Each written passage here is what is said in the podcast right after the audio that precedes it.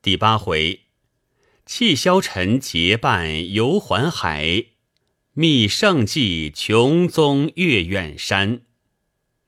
话说唐敖向林之阳道：“九兄，你道为何女子读书甚妙？只因太后有个宫娥，名唤上官婉儿。那年百花齐放，曾与群臣作诗。”满朝臣子都做他不过，因此闻名大振。太后十分宠爱，将他封为昭仪。因要鼓励人才，并将昭仪父母也封官职。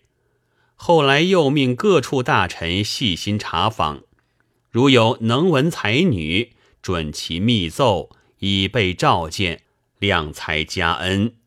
外面因有这个风声。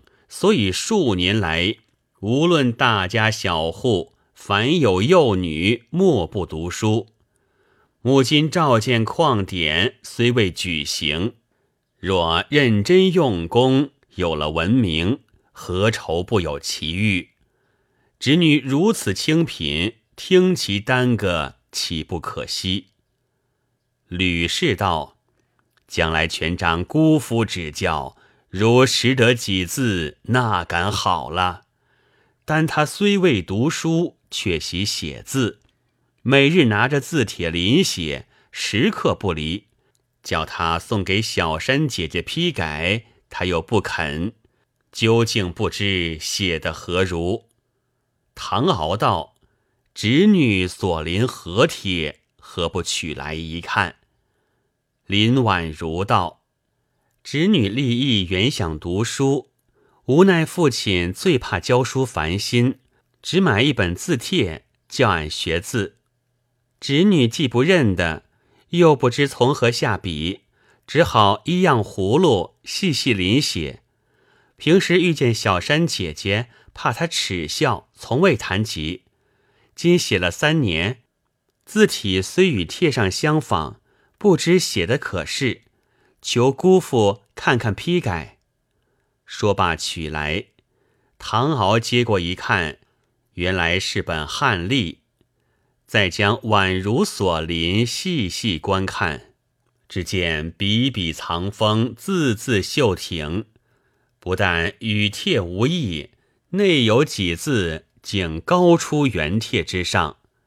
看罢不觉叹道：“如此天资！”若非素慧，安能如此？此等人若令读书，何患不是奇才？林之阳道：“俺因他要读书，原想送给侄女作伴，求妹夫教他。偏这几年妹夫在家日子少，只好等你做了官，再把他送去。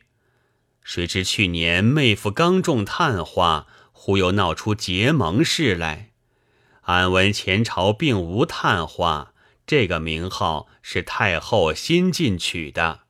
据俺看来，太后特将妹夫中个探花，必因当年百花齐放一事，派你去探甚花消息嘞。唐敖道：“小弟记得那年百花齐放，太后曾将牡丹贬去洛阳。”其余各花至今仍在上院，所有名目现有上官昭仪之师可凭，何须查探？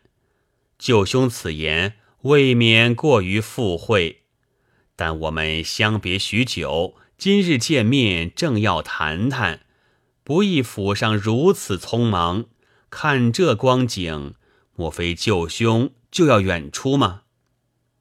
林之祥道：“俺因连年多病，不曾出门。近来喜得身子强壮，犯些零星货物到外洋碰碰财运，强如在家坐吃山空。这是俺的旧营生，少不得又要吃些辛苦。”唐敖听罢，正中下怀，因趁势说道。小弟因内地山水连年游玩待变，近来毫无消遣。而且自从都中回来，郁闷多病，正想到大海看看海岛山水之盛，解解愁烦。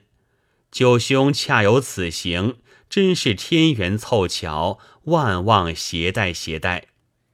小弟带有路费数百金，途中断不有累。至于饭食周资，悉听吩咐，无不遵命。林之阳道：“妹夫同俺骨肉至亲，怎说船钱饭食来了？”因向妻子道：“大娘，你听妹夫这是甚话？”吕氏道：“俺们海船甚大，岂在姑爷一人？就是饭食又值几何？但海外非内河可比，俺们常走不以为意。”若胆小的，初上海船受了风浪，就有许多惊恐。你们读书人，茶水是不离口的，灌树沐浴也日日不可缺的。上了海船，不独沐浴一切先要从简，就是每日茶水也只能略润喉咙。若想尽量，却是难的。姑爷平素自在惯了，何能受这辛苦？林之阳道：“到了海面，总以风为主，往返三年两载，更难预定。妹夫还要忖度，若一时高兴误了功名正事，岂非俺们耽搁你吗？”唐敖道：“小弟素日常听令妹说。”海水极咸，不能入口，所用甜水俱是玉装船内，因此都要准节。恰好小弟平素最不喜茶，沐浴一切更是可有可无。只洋面风浪甚险，小弟向在长江大湖也常行走，这又何足为奇？若将往返难以克期，恐误正事。小弟只有复考试正事，今以功名绝望，但愿迟迟回来，才称心愿。怎么倒说你们耽搁呢？林之阳道：“你既嫩般立意，俺也不敢相拦。妹夫出门时，可将这话告知俺家妹子。”唐敖道：“此话我已说过，舅兄如不放心，小弟再寄一封家信，将我们起身日子也叫令妹知道，岂不更好？”林之阳见妹夫执意要去，情不可却，只得应允。唐敖一面修书央人寄去，一面开发船钱，把行李发来。取了一封银子，以作周资饭食之费。林之阳执意不收，只好给了宛如为执笔之用。林之阳道：“姑父给他这多银子，若买纸笔，写一世还写不清嘞。俺想妹夫寄到海外，为甚不买些货物碰碰机会？”唐敖道：“小弟才拿了银子。”正要去置货，恰被舅兄道着，可谓意见相同。于是带了水手走到市上，买了许多花盆，并几担生铁回来。林之阳道：“妹长带着花盆已是冷货，难以出脱。这生铁，俺见海外到处都有，带这许多有甚用处？”唐敖道：“花盆虽系冷货，安知海外无惜花之人？倘伐主顾，那海岛中奇花异草量也不少。就以此盆栽植数种，沿途玩赏，亦可陶情。至于生铁，如欲买主顾好，设难出脱。舟中得此，亦压许多风浪。”纵放数年亦无朽坏，小弟熟思许久，唯此最妙，因而买来，好在所费无多，舅兄不必在意。”林之阳听了，明知此物难以退回，只得点头道：“妹夫这话也是。”不多时，收拾完毕，大家另坐小船到了海口。众水手把货发完，都上三板渡上海船，趁着顺风扬帆而去。此时正是正月中旬，天气甚好。行了几日，到了大洋。唐敖四围眺望，眼界为之一宽。真是观于海者难为水，心中甚喜。走了多日，绕出门户山，不知不觉顺风飘来，也不知走出若干路程。唐敖一心记挂梦神所说名花，每逢崇山峻岭，必要泊船上去望望。林之阳因唐敖是读书君子，素本敬重，又知他秉性好游。但可停泊，必令妹夫上去。就是茶饭一切，吕氏也甚照应。唐敖得他夫妻如此相待，十分畅意。途中虽因游玩不无耽搁，喜得常遇顺风。兼知漂洋之人以船为家，多走几时也不在意。倒是林之阳唯恐过于耽搁，有误妹夫考试。谁知唐敖立誓不谈功名，因此只好由他尽兴游了。游玩之暇，因宛如生的聪慧，教他念念师父。恰喜他与师父有缘，一读便会，毫不费事。沿途借着刻读，道解许多烦闷。这日正行之际，迎面又有一座大岭。唐敖道：“请教舅兄，此山较别处甚觉雄壮，不知何名？”林之阳道：“这岭名叫东口山，是东荒第一大岭。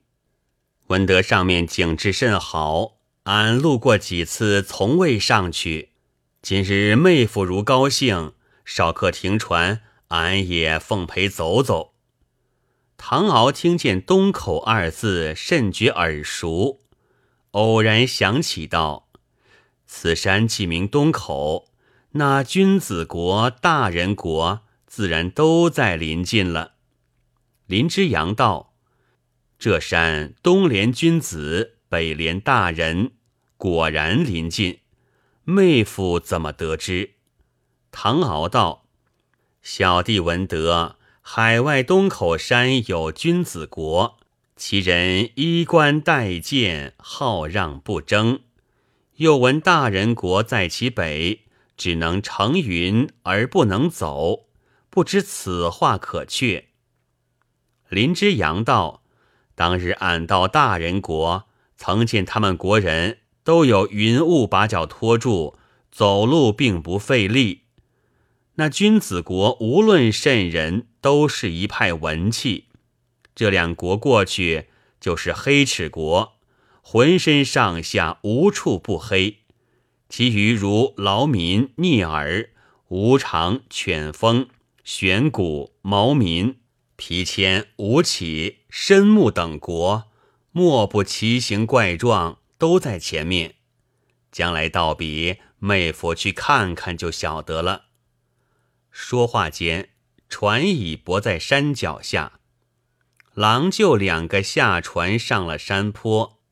林之阳提着鸟枪火绳，唐敖身配宝剑，曲曲弯弯越过前面山头，四处一看，果是无穷美景。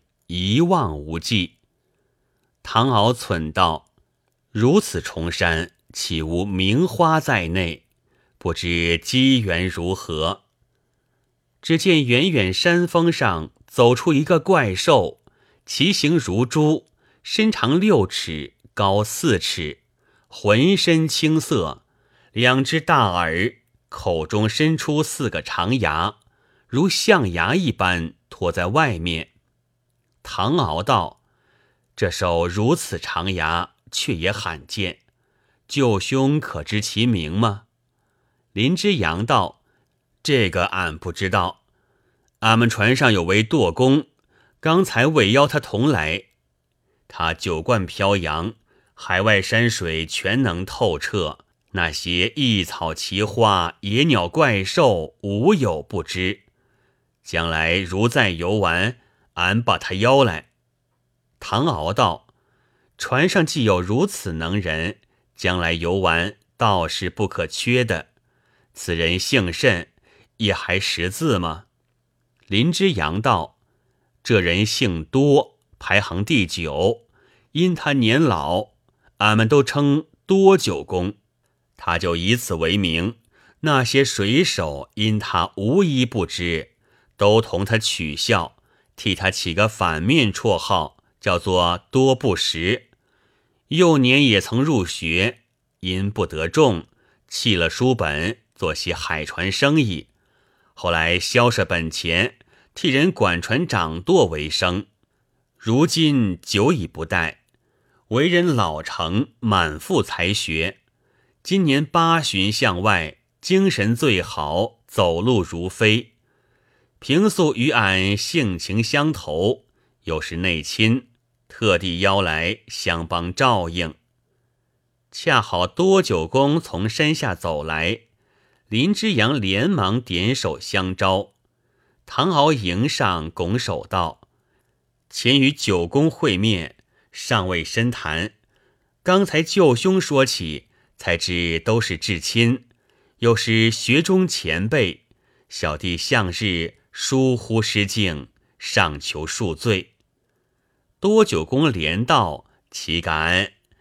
林之阳道：“九公想因船上拘束，也来舒畅舒畅。